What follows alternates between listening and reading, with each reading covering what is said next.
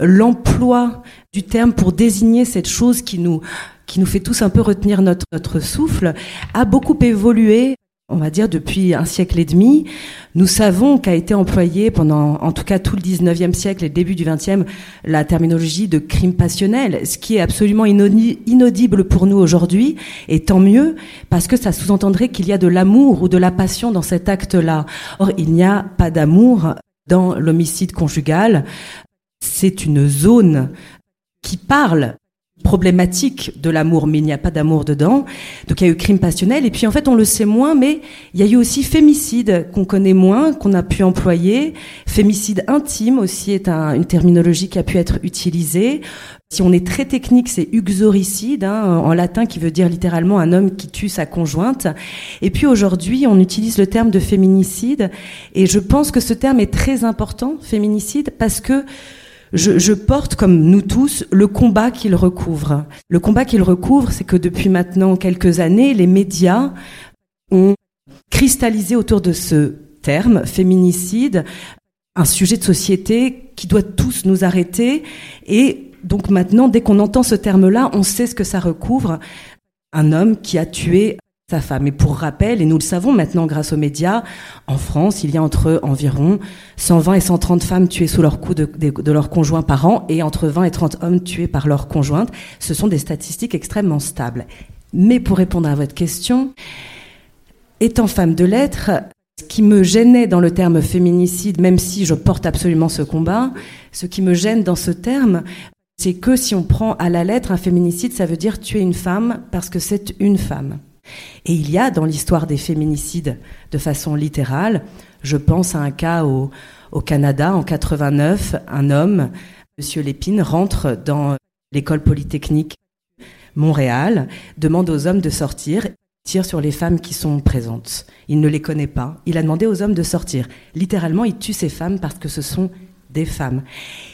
Moi, ce qui m'intéressait, c'était d'interroger, parce que les romans ne, ne répondent pas aux questions, ils interrogent, d'interroger si dans les homicides conjugaux, il y avait quelque chose uniquement à voir avec le rapport homme-femme ou si il se jouait aussi quelque chose de la subjectivité amoureuse et de la subjectivité du couple. Et qu'il y a beaucoup de ces hommes sans aucun antécédent de violence. Encore une fois, c'est mon sujet. La violence conjugale n'est pas mon sujet. Il y a beaucoup de ces hommes qui tuent leur conjointe, pas parce que c'est une femme, mais parce que c'est leur femme, et qu'a priori ne tuerait absolument personne d'autre, il serait sans danger pour la société. C'est cet endroit-là que j'ai voulu questionner. Qu'est-ce qui se joue dans l'intimité du couple, et uniquement du couple Qu'est-ce qui se joue pour créer un déraillement aussi tragique sans apparemment, dans les cas d'absence de violence préalable, sans qu'on ait pu voir des signes ou des, voilà, déciler des prémices. Et donc, j'ai trouvé que ce terme d'homicide conjugal était d'une neutralité qui englobait la question de passer à l'acte, tuer l'autre et interroger la sphère amoureuse. D'autant que le féminicide est employé aussi pour lutter contre les violences faites aux femmes, violences qui sont généralement le prélude l'assassinat et au passage à l'acte. Alors, ce qui se trouve dans le livre, c'est que justement, nous n'avons pas de signe avant-coureur de violence. Et ce qui fait qui verse les codes et qui rend un peu la chose inquiétante, c'est que tout le monde peut se trouver, donc, inexorablement pour, euh, pour pendant une semaine, quoi. Pose la question avec ce livre. Y a-t-il des signes avant-coureurs Précisément, c'est pour ça que j'ai pris le parti de plonger le lecteur, s'il a envie d'ouvrir le livre, dans la tête et dans la peau d'Étienne le Chevalier, pour que le lecteur se fasse aussi son propre avis. Nous avons accès, bien sûr, à ces quelques jours d'une routine qui va dérailler, mais nous revenons aussi sur des épisodes de la vie d'Étienne, ses études, comment il a rencontré celle qui va devenir sa femme, Vive, comment ils se sont mariés, sa passion pour la musique classique. Donc, je donne un certain nombre aussi d'éléments dans lesquels on peut peut-être discerner des fêlures. Tout toute la question est de savoir est-ce que ces fêlures qui se sont agglomérées en lui, qui se sont agrégées, est-ce qu'elles sont une réponse satisfaisante à ce passage à l'acte ou est-ce qu'il y a un résidu qui nous échappe absolument? Encore une fois, il ne s'agit pas de répondre à ces questions de manière péremptoire, mais de se les poser, ces questions. Et depuis que je porte ce livre, j'ai pu parler à beaucoup de lecteurs et de lectrices et c'est très intéressant parce que il y a des gens qui tout de suite tranchent en disant mais ce qui est terrifiant c'est que ça pourrait être chacun d'entre nous et d'autres qui tout de suite voient, voient mettre à distance Étienne en regardant son parcours, ce que je veux dire, c'est que voilà, il n'y a pas qu'une seule réponse à cela. Certaines personnes s'identifient à Étienne. C'est drôle, il y a à peu près 15 jours, j'avais un journaliste au téléphone de Belgique et qui arrêtait pas de me répéter, mais je me suis reconnue dans Étienne. Je, je sais pas, peut-être il faut aller voir un psy et discuter avec quelqu'un.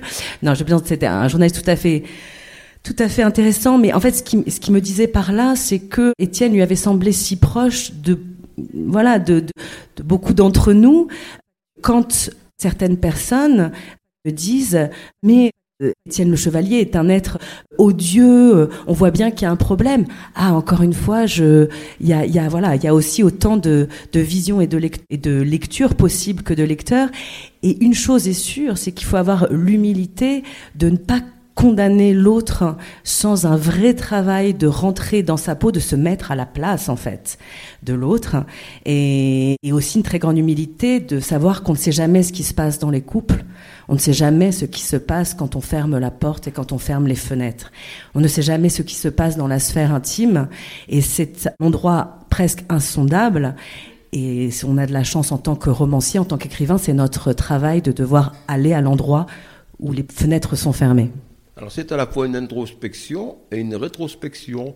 L'introspection parce qu'on rentre dans le cerveau d'Étienne et la rétrospection, c'est le regard rétrospectif qu'on porte sur euh, l'acte qui est révélé au début du livre, remonte dans le temps pour savoir où est-ce qu'il y a, où, est-ce que ça a dérapé. En fait, euh, il y a certainement une paille narcissique chez euh, Étienne. Il y a quelque chose qui, qui s'est produit. Bien sûr, on va pas vous raconter le livre, mais dans le livre, il faut savoir que c'est un long cheminement qui permet d'analyser le comportement de, de, cet homme-là, effectivement, c'est, il, est, étrangement banal. Alors bien sûr, il est, psychorigide. Euh, c'est un correcteur. Alors ça m'a amusé parce que un correcteur littéraire. Alors je me suis dit, ben non, j'espère que dans sa maison d'édition, l'a vous d'Étienne. Alors c'est, le milieu littéraire. Alors euh, on se dit oui, mais ça peut être un milieu bobo. En fait, on se rend compte en fait que c'est un milieu social qui ne relève pas forcément des cas sociaux qu'on nous présente ça touche tous les milieux. C'est ça qui... Oui, c'était très important pour moi, pour dire deux mots sur ce couple, Vive et Étienne. Ils sont un peu sur un fil, euh, sur une ligne de crête. Extérieurement, ils ont l'air de faire partie de ces encore jeunes couples, ils ont un petit peu plus de 40 ans, ils n'ont pas d'enfants et qui ont un gros capital culturel. Ils vivent à Paris, ils sont propriétaires de leur appartement. Effectivement, Étienne est correcteur pour une petite maison d'édition qui s'appelle L'Instant Fou et il est salarié de cette maison, ce qui est très rare dans son métier et vivent travaille dans l'art contemporain. Là, je vous présente la vitrine. La réalité, c'est que Vive, elle travaille dans une association parrainée par la mairie pour faire vivre les arts. Elle gagne un salaire qui est très bas. Elle fait quelques heures en plus dans une médiathèque dans son quartier pour essayer de, de voilà, de, d'avoir un temps plein. Étienne est un des derniers dans ce milieu à être correcteur salarié.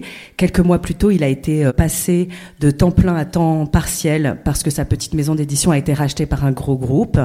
Tous les deux ont du mal à finir les fins de mois et ils sont propriétaires de leur, appartement parce que Étienne, qui n'avait jamais connu son père, a perdu sa mère relativement jeune et il a hérité de son appartement. Et ça, c'est ce qu'on ne voit pas. En fait, ce sont des gens qui vivent dans un milieu très aisé, qui semblent aisés, qui ont des amis qui eux-mêmes voilà, sont parisiens dans des milieux culturels qui semblent comme ça assez euh, éclairés, euh, lumineux, un peu, un peu brillants. La réalité, c'est que ce sont des gens qui euh, ont du mal à joindre les deux bouts, qui, qui, qui font partie d'un milieu sans en faire partie, Vive a toujours voulu être photographe. Elle a fait une, école de photographie quand elle était jeune. Au final, ça fait des années qu'elle n'a pas pu euh, développer une, de seule de ses photos ou faire d'exposition. Et Étienne a cette sensation chevillée au corps que la vie ne lui a peut-être pas donné la chance d'exploiter absolument ses talents et qu'il euh, qu'il reste ce factotum de l'ombre celui qui corrige, mais qu'on ne voit jamais et qu'on ne remercie pas dans les livres et qui n'est pas noté non plus dans les livres auxquels il a participé. Donc attention toujours entre ce qu'on voit de la vitrine des gens et ce qui est euh, perçu réellement à l'intérieur. Par ailleurs, vous évoquiez euh, sa faille narcissique. Qui ici n'a pas de faille narcissique? Lève la main. On a tous des failles narcissiques de sa banalité. Nous sommes tous euh, le banal de quelqu'un d'autre. Moi, je trouve ça passionnant la banalité. Euh, je pense que tout, enfin la plupart des personnages de, mes romans sont des gens euh, banals. On ne dit pas banaux, j'ai toujours un doute, hein, mais c'est banal avec un S, il me semble bien, même si c'est bizarre à l'oreille. Parce que ce qui est, ce qui est fascinant dans la banalité, c'est qu'elle est toujours sur le point d'exploser. Voilà, à chaque seconde. Et on le voit en permanence dans ce qu'on appelle les faits divers. Quand les gens commentent les, les, les les protagonistes des faits divers, il y a toujours ces phrases qui reviennent. Ah, mais c'était un, un, très gentil voisin et, et, il était ah, il participait aux, aux, événements de son quartier et il était très apprécié de ses collègues, etc., etc. Et tout le monde est un peu stupéfait devant. Mais alors pourquoi cet homme ou cette femme a fait ça? Et parce que on est tous sur cette ligne de crête aussi, c'est-à-dire que quand il y a une mise sous tension telle il faut qu'il y ait une sorte de concordance, beaucoup d'événements qui viennent mettre à mal. Là, je parle des homicides conjugaux. Hein. Dans tous les cas dans lesquels je me suis plongée, il y a des échos qui se font de l'un à l'autre. Ça se passe dans tous les milieux sociaux, c'était très important pour moi, du coup, que mes personnages aient l'air d'être dans un milieu social comme ça, un peu enviable, parce qu'on a tendance à, à, se dire, oui, les faits divers, euh, les homicides, ça se passe chez ces gens-là des gens qui sont peut-être pas comme nous, qui ont peut-être pas fait d'études. Non, c'est une grosse erreur en fait. Ça se passe chez les gens qui ont euh, bac plus 18 comme bac moins 18. Donc encore une fois, voilà, euh, beaucoup d'humilité. Et donc euh, bon, j'ai voilà, j'ai essayé de construire ces personnages en étant au plus proche de ce qui se passe réellement dans les homicides conjugaux pour donner une vérité de cela. Et une chose qui est frappante, c'est que quand ça bascule comme ça, sans aucun antécédent de violence, souvent il y a eu des problèmes qui se sont qui ont surgi dans plein de domaines en même temps.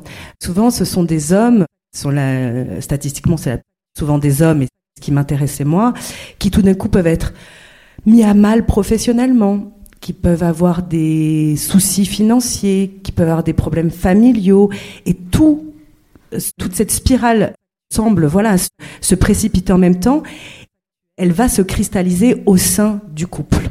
Et, et c'est d'une certaine manière l'autre euh, la compagne la conjointe celle envers laquelle on avait un fantasme d'éternité. Parce que c'est ça.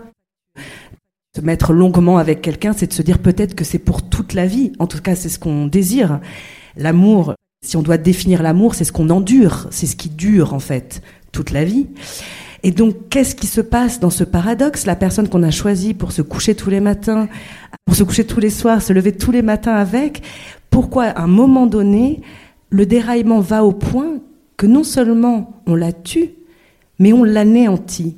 Parce que c'est ce qui se passe dans les homicides conjugaux. Très, souvent, il arrive ce qu'on appelle en anglais l'overkill, parce qu'on n'a pas de terme dans le jargon criminalistique français, Overkill, on entend bien hein, une surtuerie, une tuerie paroxystique absolue. Et très souvent, ces hommes vont asséner des dizaines et dizaines de coups de couteau ou d'armes de, de proximité, des armes d'opportunité, comme on appelle cela, c'est-à-dire quand il n'y a pas de préméditation, on prend ce qu'il y a sous la main, et puis il y a cette tuerie frénétique. Effectivement, ce sont souvent des armes blanches parce que nous avons tous des couteaux chez nous, tout simplement. Et effectivement, puis être un tout petit peu euh, premier degré, au bout d'un, deux ou trois coups de couteau, la messe est dite, mais 37 coups de couteau, qu'est-ce qu'on essaye de faire? Il y a euh, ce que Daniel Zaguri, qui est un très grand criminologue français que j'ai pu rencontrer pour ce livre, ce qu'il appelle un vide de la pensée. Ces hommes qui, qui semblent être articulés dans leur vie, insérés, qui parfois ont fait des études, qui ont des métiers qui semblent euh, voilà nécessiter des, des, des, des, raisonnements, une rationalité, il y a une telle bascule interne, une telle tension qu'il faut faire cesser à tout prix cette tension. Et ce que j'ai essayé de faire humblement dans, dans ce roman, c'est d'accompagner honnêtement Étienne entre le début de cette semaine qui s'annonce bien, tout ce qui va dérailler jusqu'à ce moment paroxystique sans aucun jugement moral. Parce que je pense que la littérature, c'est le lieu de l'absence du jugement moral et que pour réfléchir à un sujet, il faut l'accompagner avec une très grande honnêteté et sans parti pris préalable. Ah c'est une manière de, juger juridiquement un individu qui commet des, des, des, crimes atroces. Alors, vous m'impressionnez parce que je me suis découvert un point commun avec vous, c'est que je suis passionné de faits divers. Quand j'étais gamin, je découpais les articles dans Détective. C'est pas morbide, mais j'essaie d'étudier pourquoi la personne en était arrivée là. Et en fait, vous avez fait ce genre d'œuvre. Je pense que vous êtes une passionnée de faits divers. Moi, ça, je le sens. Que vous avez cherché comment fonctionnent les gens. Et je me suis demandé, mais je vais voir comment Claire fonctionne par rapport aux statistiques. Et je me suis rendu compte avec stupeur que ça se recoupe parce que quand on regarde les faits criminels, ce qui ressort de la c'est que le mouvement d'indépendance de la compagne qui manifeste brutalement le besoin d'avoir une vie sociale indépendante du foyer, un accroissement des conflits, de la violence, alors ce n'est pas le cas d'espèces, mais c'est surtout des fois les difficultés financières et surtout les, besoins de, de, reconnaissance de l'un par rapport à l'autre. On a le sentiment que les déséquilibres qui s'organisent dans les couples se font à travers ce genre de, de motifs. Alors évidemment, quand, euh, quand il se passe un fait aussi, aussi grave et aussi incompréhensible euh, d'un premier abord, les, les, gens qui prennent cela en charge, donc euh, les, les, les forces de, police et puis après la justice, va tenter de mettre évidemment des étiquettes, en tout cas de construire un récit. C'est ça qui m'a beaucoup intéressé parce que j'ai pu suivre dans ma vie un certain nombre de, procès d'assises. Et effectivement je, suis passionnée des faits divers de, depuis l'enfance. Donc ce sont des sujets voilà qui, qui me travaillent. Ce qui est intéressant c'est que quelque chose qu'on remarque chez beaucoup euh, d'hommes qui ont qui sont passés à l'acte et qui ont tué leur, leur conjointe dans le cas où ils sont appréhendés tout de suite hein, parce que pour la petite euh, voilà pour le petit paysage dans les cas d'homicides conjugaux Environ un tiers tentent de se suicider immédiatement. Y parviennent ou non, mais enfin, c'est le premier réflexe, très souvent. Un bon tiers, c'est le cas de mon, de mon personnage, Étienne le Chevalier, c'est-à-dire qu'immédiatement, il appelle les, les, numéros de, voilà, de, de la police pour dire je, ma femme est morte, je comprends pas pourquoi. Il y a une forme de, comme ça de déni, mais il y a ce réflexe de se remettre dans la communauté des hommes, d'appeler les personnes qui sont en charge de cela. Et des cas, alors c'est pas tout à fait un tiers, c'est assez rare, où des, des hommes qui n'avaient absolument pas de préméditation vont tenter de camoufler ce qu'ils ont fait. Moi, ce qui m'intéressait, c'est ce cas le plus fréquent où la personne, une fois qu'elle reprend un tout petit peu ses esprits, appelle euh, les, de qui de droit, euh, c'est-à-dire les forces de police. Et ce qui est intéressant, c'est que dans les premières auditions qui suivent, et mon roman est, est construit euh, d'une certaine manière comme si je voulais étrangler Étienne le Chevalier. C'est-à-dire que je, je, raconte ces quelques jours avant le passage à l'acte, voilà, lundi, mardi, et en parallèle, donc je raconte le juste avant, les trois jours avant, et je raconte le juste après. C'est-à-dire que je, je raconte les auditions de la garde à vue d'Étienne le Chevalier avec deux des policiers, et donc en, avec le l'amont et l'aval, si je puis dire, le juste avant et le juste après, on tourne autour d'arriver, et ce sera les dernières pages, au moment de la bascule irrémédiable. Mais donc quand on s'intéresse aux auditions, et donc ça a été mon cas, et j'ai pu me plonger dans des, vrais dossiers d'homicides conjugaux, et donc avoir accès à des PV d'audition, et ce qui est, ce qui est très intéressant, c'est que ce sont des hommes qui peuvent souvent être très bavards, c'est-à-dire que dans, dans les premières 24-48 heures, c'est pas des gens mutiques comme pour d'autres cas de crimes et délits, des gens qui vont se murer dans le silence, sont des gens qui peuvent être très bavards et, se raconter beaucoup, qui sont d'où ils viennent, leur enfance, qui leur arrive, etc. Mais quand les policiers essayent de le faire se rapprocher, les faire se rapprocher du moment de la raison pour laquelle ils sont là, le moment où voilà ils ont ils ont commis ce crime-là, et eh ben la parole la parole se tarit, la parole s'efface. Il y a une impossibilité pour eux de mettre des mots. Et mettre des mots, c'est déjà commencer, non, assumer d'une certaine manière, c'est déjà commencer à prendre en charge ce qu'on a fait. Et quelque part, le premier travail de, la police, ça va être de faire débuter le récit. Comme pour un romancier, de commencer le récit. Et on sait qu'il y a euh, autant de récits que de personnes et que alors que le travail de la police est de faire se manifester la vérité. Quel sacerdoce, faire se manifester la vérité, quand dans une pièce on peut vivre la même chose et avoir chacun une vérité différente du même moment? En tout cas, les flics ont aussi ce travail presque de, romancier, j'allais dire. Ils doivent faire se commencer la narration de la personne qui est à un instant sortie de la communauté des qui a enfreint les, lois les plus tabous, qui a commis l'irréparable, ils doivent, ils doivent essayer de lui permettre de commencer le début de ce récit de qu'est-ce qui s'est produit. Et donc c'était très important pour moi de mettre ces deux-là en parallèle, de laisser d'une certaine manière la possibilité à Étienne de sortir de son effarement, de son déni, puisque c'est ce qui se passe très souvent dans les premières heures. C'est je ne sais pas de quoi vous parlez, ah bon, elle est morte, je ne sais pas ce qui s'est passé, je n'étais pas là. Donc il y a euh, ce défaut très humain hein, qui est de bah, se défausser totalement de ses responsabilités. Et le début de la construction, c'est presque de monter à l'Everest, hein, de, de, de, voilà, se remettre dans la situation et de et d'assumer et d'assumer ce qui s'est passé.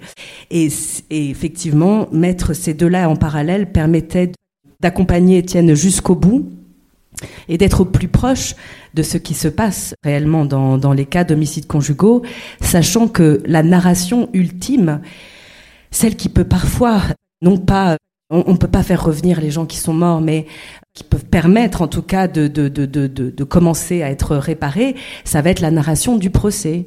Et effectivement, je ne sais pas si vous êtes familier avec cela, mais entre voilà, un crime qui se, qui se commet et les assises qui vont s'en suivre, il peut se passer deux ou trois ans et souvent les familles hein, des proches euh, des, des, des, victimes attendent ce moment avec tant d'importance qui peut durer parfois trois jours ou maximum une semaine. Hein. Les procès d'assises sont, sont pas si longs que ça finalement, dans lequel on va poser une narration.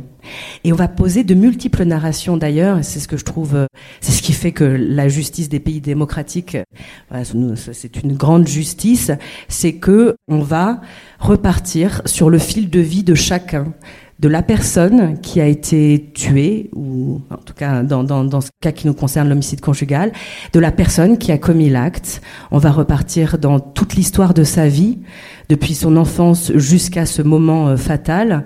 On va dérouler cela, même dans le cas des pires hein, criminels, si vous voulez. Euh, on laisse cette possibilité de raconter toute la vie pour prendre ensemble une, une sorte de compréhension de comment on en est arrivé là. Après, la question que vous posiez au tout début de est-ce que ça pourrait arriver à tout le monde? Moi, je répondrai pas ce que j'en pense. Mais je pense que pourquoi est-ce que les faits divers nous fascinent pour beaucoup? Parce qu'on est beaucoup dans ce cas-là. On peut y voir évidemment une sorte de voyeurisme malsain quelque chose comme ça de l'ordre du glauque, de se plonger dans ces détails si, si morbides. Souvenez-vous, euh, il y a deux ans, il y avait eu ce magazine qui avait sorti toute l'histoire de Xavier dupont connaisse Il était en rupture de stock tout l'été. Voit cette appétence folle que l'on a pour, pour, pour ces, pour ces cas-là. Mais je pense qu'à côté de, de, de peut-être la question d'un voyeurisme, je pense qu'il y a quelque chose de très sain, c'est que plonger dans l'abysse de l'autre, c'est un miroir pour nous-mêmes. Et que dans ces faits divers, de ces faits divers, c'est justement monsieur et madame tout le monde. Et on a conscience de cela. Et que quand on lit un fait divers, on se dit, mais la victime, ça pourrait être nous. Le coupable, ça pourrait être nous. Et ça nous plonge dans un vertige métaphysique. Et je pense que ce vertige métaphysique, il est nécessaire, surtout dans des temps aussi troublés que les nôtres, où il est très difficile, semble-t-il, d'arriver à se mettre à la place de l'autre chaque jour nous le prouve de manière de plus en plus euh, violente. C'est étrange de parler de... Je suis très heureuse de parler de mon livre, mais l'actualité est tellement sombre et que voilà, je, Et ouais, c'est aussi, pardon, cette digression, mais je pense que se lever le matin en se disant je vais essayer dans ma journée une fois ou deux de me mettre à la place de la personne qui est en face de moi, si on faisait tout cet exercice, ça, ça pourrait un tout petit peu mettre de l'huile dans les rouages, voilà. Au-delà de l'aspect criminel, euh, le couple vit une, dramaturgie. Je me suis posé la question si ces deux êtres auraient dû se rencontrer. Enfin, ils se sont rencontrés, c'est un fait avéré. Ils ont construit un couple. Après, comment ils ont évolué? Et ça, ça m'a fait penser étrangement à l'affaire Daval. Parce que je me suis dit, si Jonathan est devenu comme ça, est-ce qu'il n'avait pas en miroir une femme qui leur envoyé sa propre incapacité Je me suis retrouvé donc face à cet écho. Et en fait, Étienne, c'est un psychorigide, il est correcteur. Il, il, corrige les histoires des autres, il n'arrive même pas à construire sa propre histoire, il corrige celle des autres. Il ne s'est pas rendu compte qu'en face de lui, quelqu'un qui fonctionnait différemment. Et inversement. Alors oui, alors j'ai choisi ce métier de correcteur euh, déjà parce que c'est un métier qui me fascine. J'aime beaucoup euh, la langue, j'aime ses voilà ses complexités, le fait qu'on peut euh, voilà tous les champs polysémiques. Et, j'ai souvent eu des, conversations passionnantes avec avec les correcteurs et j'en ai rencontré un certain nombre dans mon métier, mais bien sûr dans l'idée de la correction et on l'entend. Il y a l'idée de je vais te corriger et il y a cette idée de un peu d'une obsession de devoir redresser ce qui semble trop baroque dans l'idée de correction parce que j'ai souvent beaucoup de discussions avec des correcteurs à qui je rendais des textes. Alors pas que des romans mais aussi euh, des articles ou des voilà des textes plus courts etc il y a souvent cette idée de oui mais la règle c'est ça.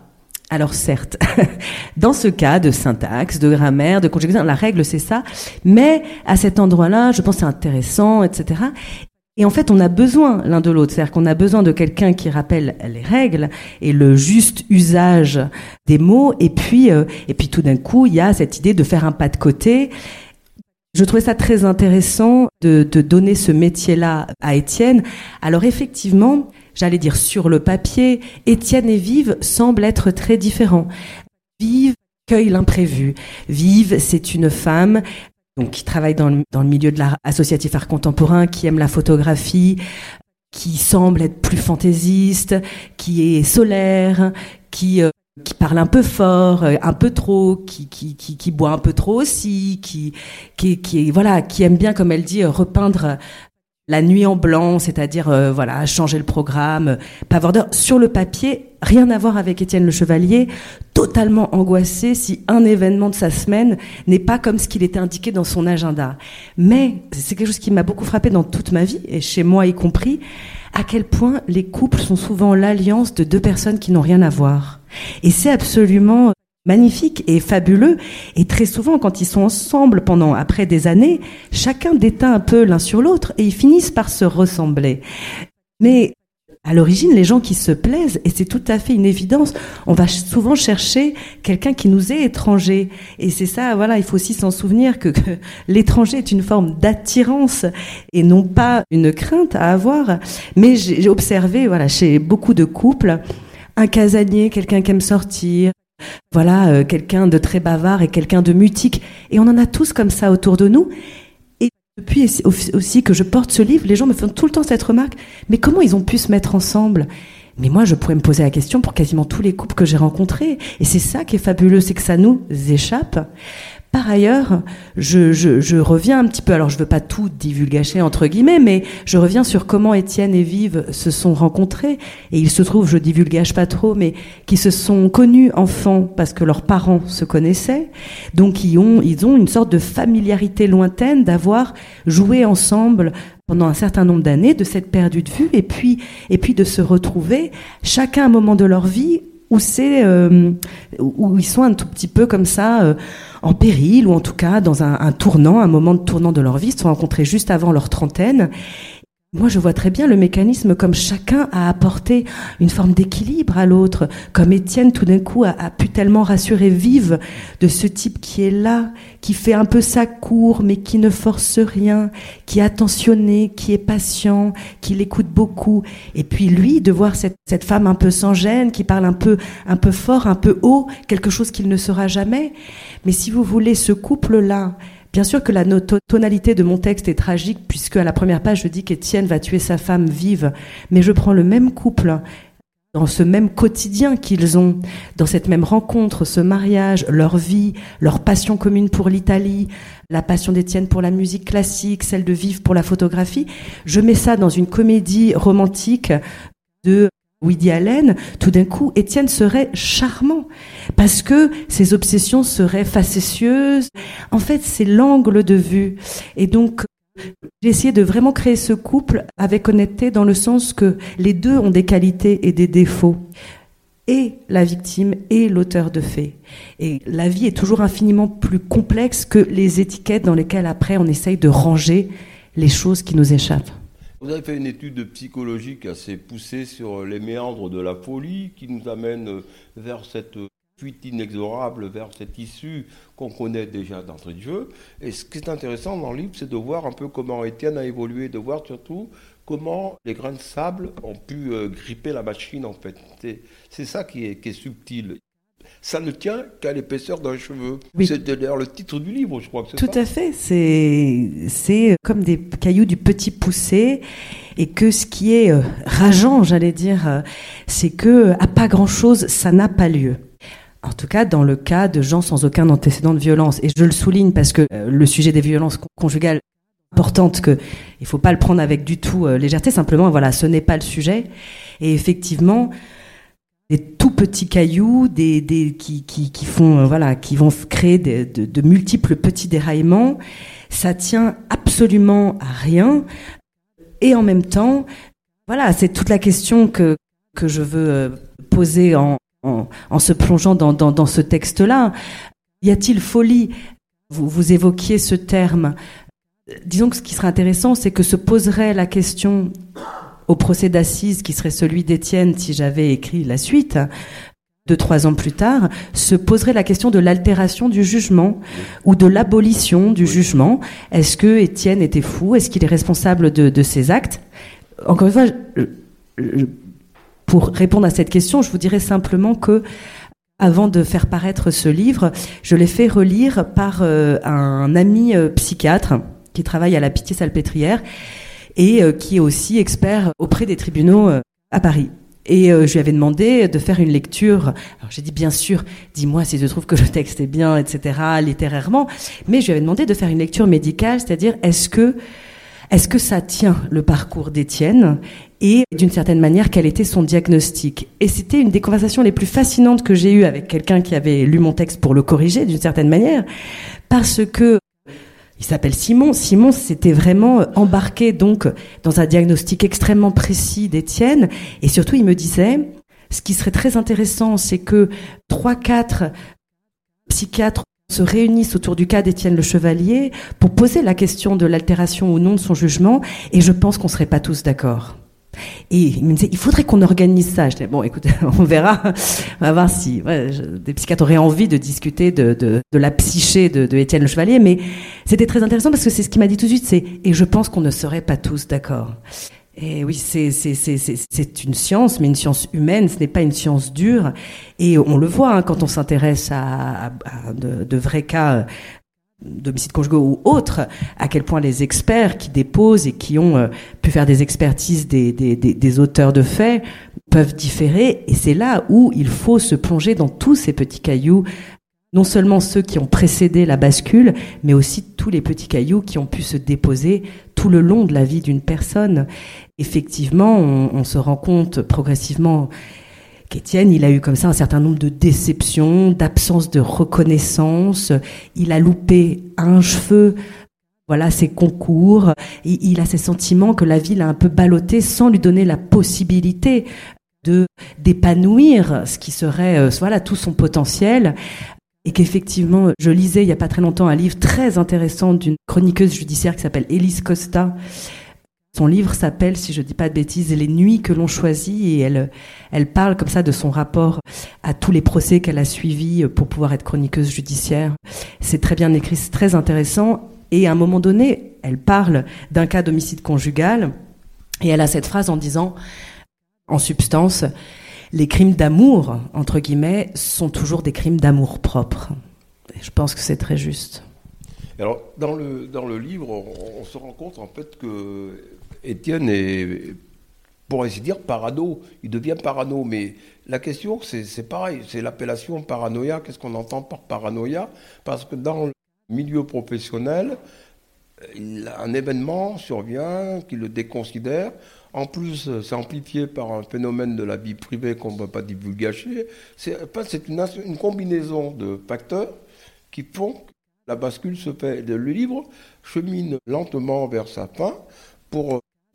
Des fois, on se dit, c'est ennuyeux, c'est pas c'est pas le livre qui est ennuyeux, c'est en fait le personnage du livre qui est que d'un mortel ennui, qui, qui, qui se dit. Je suis pas d'accord avec vous là-dessus. Enfin là, je prends la défense d'Étienne Le Chevalier, un pas de mon livre. moi, je suis fascinée par les gens qu'on l'on dit comme ça, sans histoire. On pourrait dire ça d'Étienne. Étienne, c'est un type sans histoire. Il aime bien que ce soit cadré. Il va tous les mardis soirs au concert de musique classique. Il a, voilà, il a ses couloirs de nage, il a ses obsessions. Mais précisément, gratter la surface, tout ce qui surgit. Et donc, en fait, enfin, personne n'est ennuyeux si on décide de se mettre dans sa peau, de regarder avec justesse qu'est-ce qui se trame.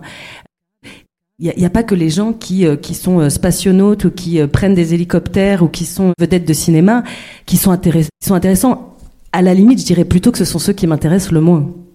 Oui, tout à fait. Euh, là, je pense quand je disais ennuyeux, c'est perçu comme ennuyeux parce que le, le fait que Étienne soit euh, lancé dans cette course inexorable vers le vers l'acte, le passage à l'acte, c'est étrange.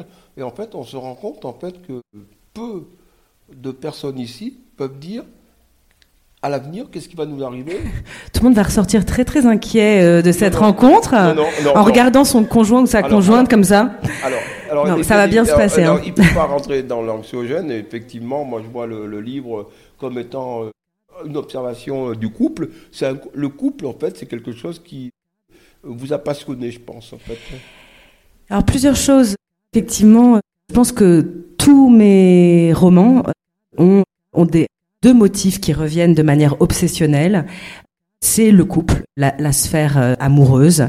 C'est dans absolument tous mes, tous mes livres. Et qu'est-ce qui se passe dans la sphère amoureuse, dans ce que ça a de plus beau, de plus formidable, de plus terrible? Mais je me suis rendu compte après coup, hein, c'était pas un choix, simplement je me rends compte que tous mes livres parlent de ça. Et la plupart de mes livres, tous mes romans parlent aussi de la bascule. Pourquoi est-ce qu'on peut se lever un matin et on ne sait pas en se levant que la journée va changer notre vie pour toujours, parfois en positif comme en négatif.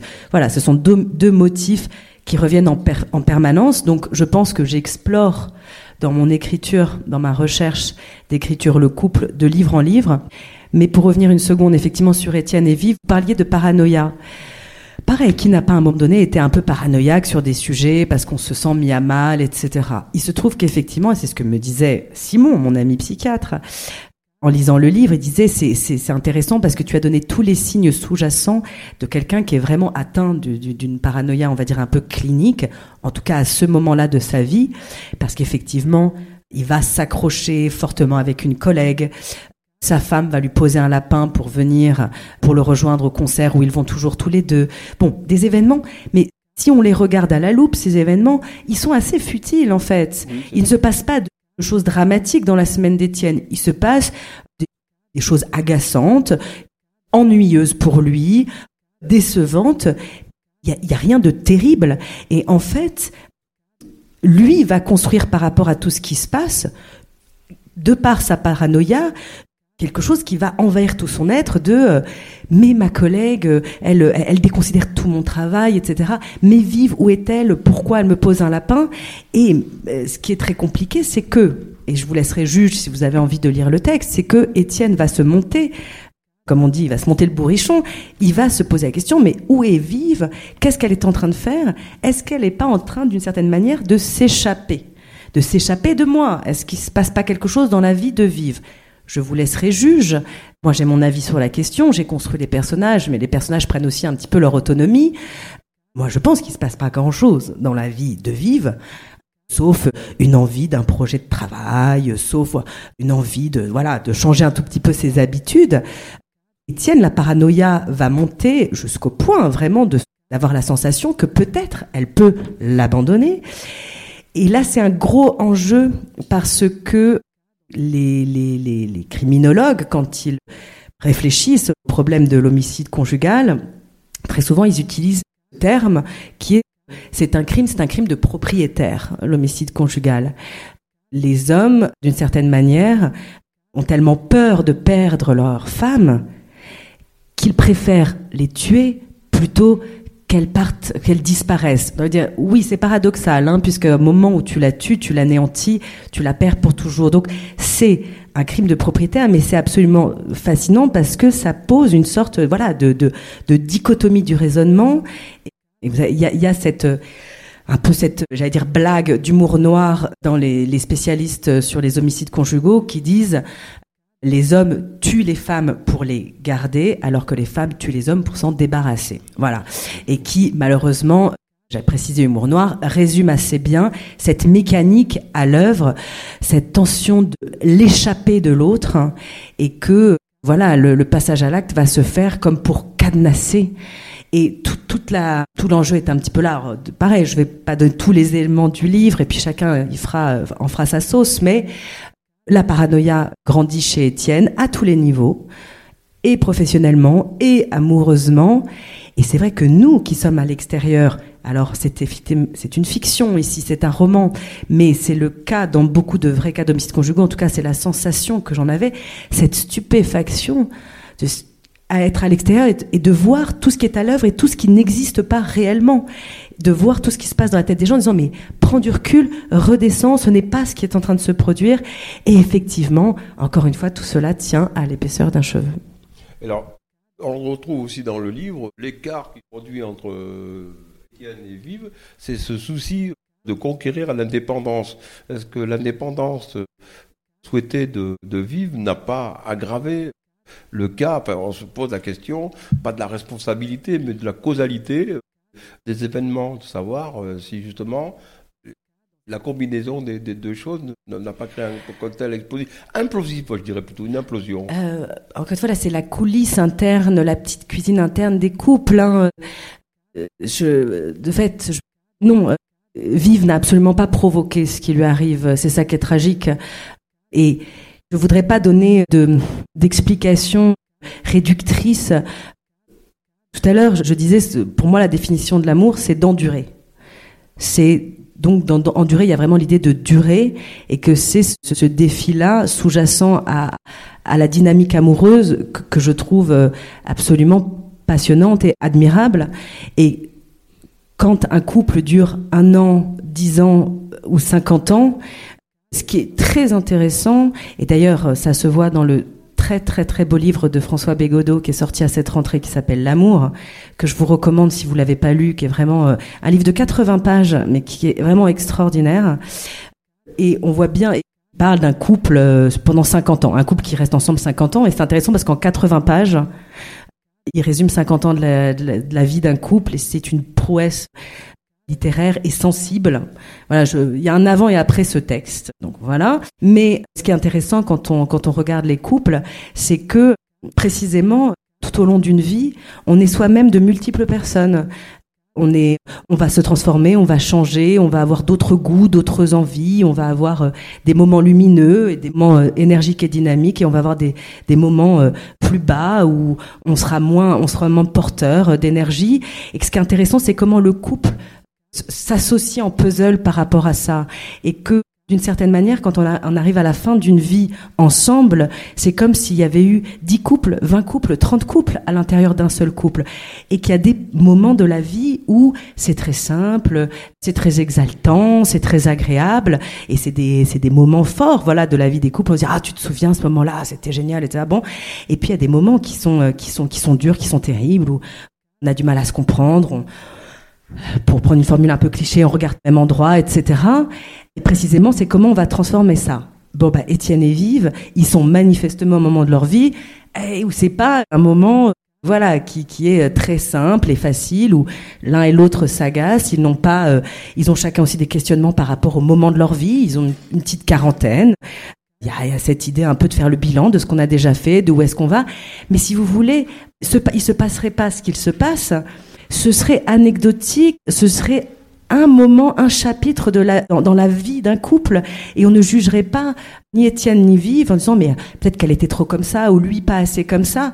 Non, les couples s'endurent magnifiquement, composent, cousent ensemble, voilà leur, leur cheminement, et que là, pourquoi tout est rompu, pourquoi le fil est rompu, parce qu'il y a cette bascule innommable, inadmissible et irréversible.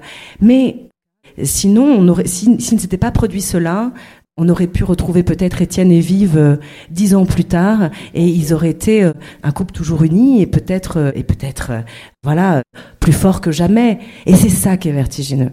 C'est tout l'intérêt de ce roman dans lequel on est tous un peu Étienne, un peu Vive. Un peu Vive aussi. Alors, je pense que là, vous avez on a tout dit, exploré, le, livre est à votre disposition. Moi, ce que je proposerais, c'est que le public puisse poser ses questions. Alors, on m'a dit qu'il y avait un micro qui était sous la table.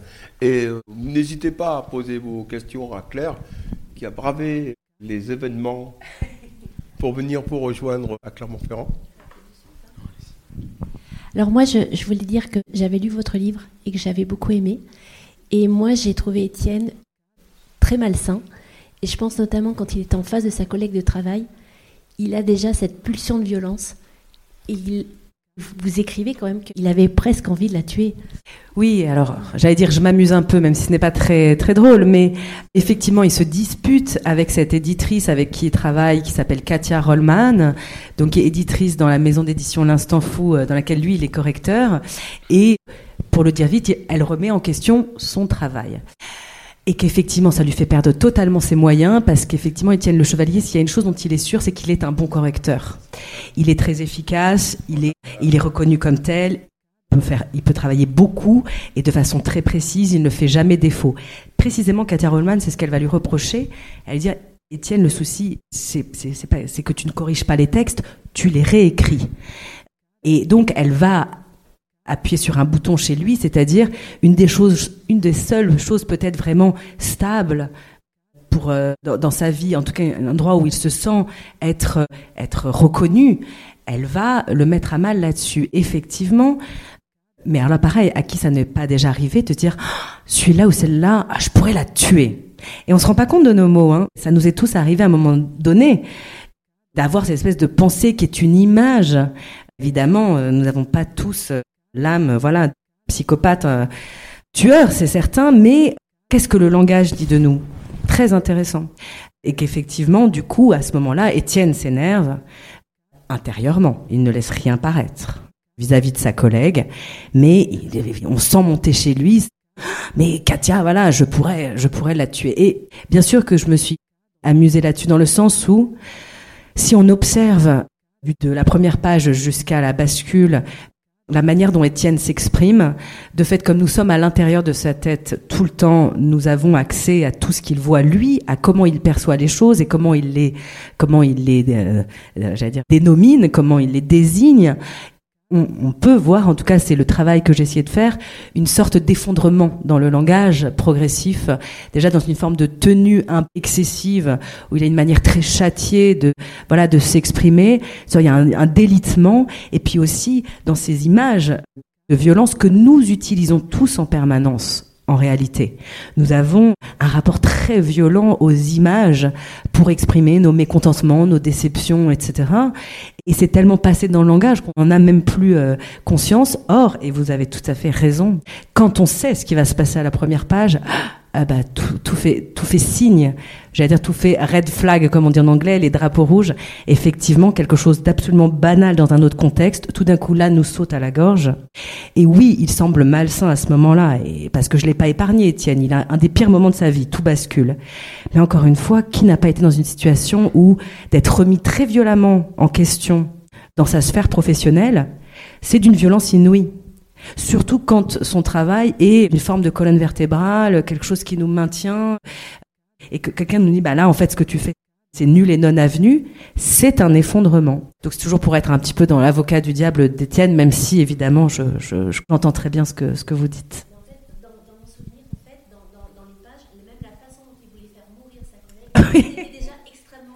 Oui, oui. Oui, j'ai très imagé, mais je laisse découvrir éventuellement les. Oui, tout à fait. Mais j'ai insisté aussi là-dessus pour montrer ça, cette décharge-là, à la hauteur de ce qu'elle me dit est tellement humiliant, à la hauteur de cela, voilà ce que je voudrais lui faire. Et bon, on se prépare, on est dans la tête d'Étienne, au vrai basculement euh, tragique.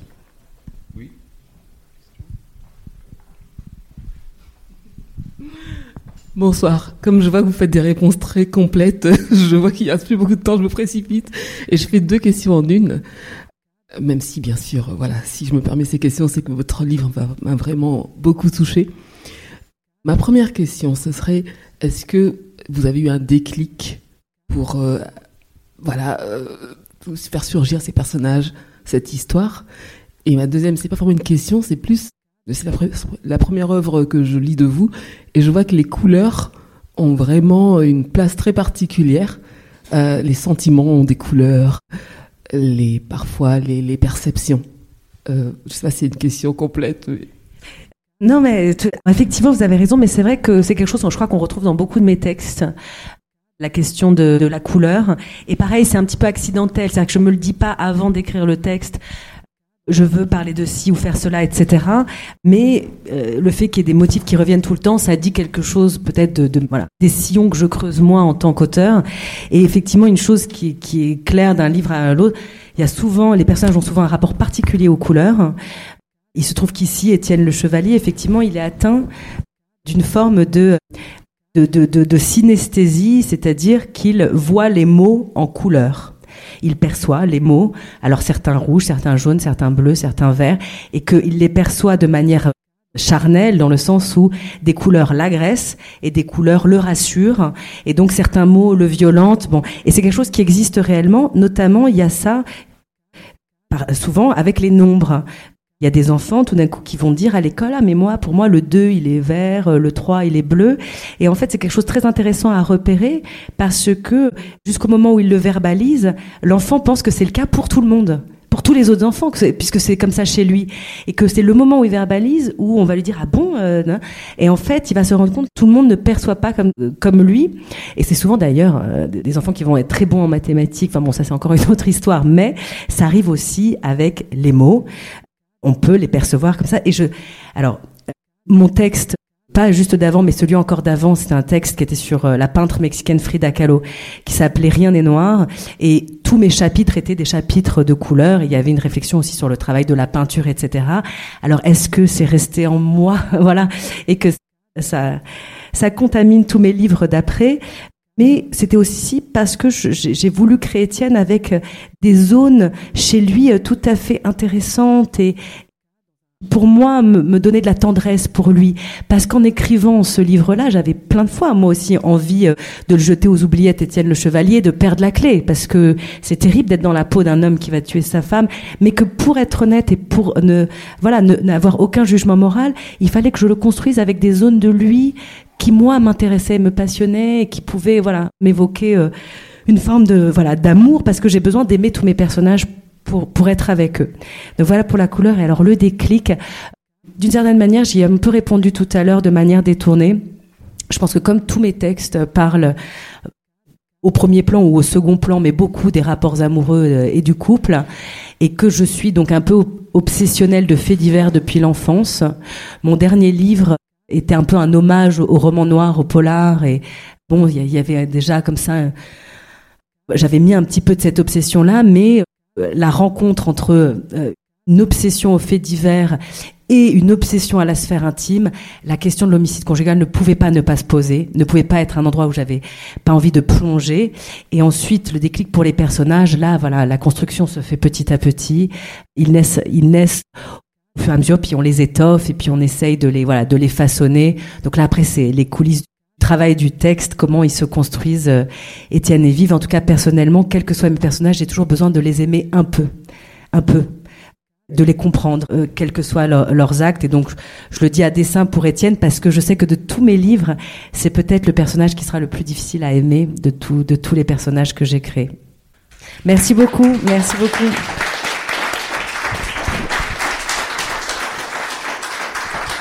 Merci, merci beaucoup. Merci euh, Claire euh, pour l'exposé de ce bel ouvrage qui est l'épaisseur d'un chevaux d'édition Albin Michel. Je vais vous laisser en sa compagnie pour vous permettre de dédicacer euh, le livre.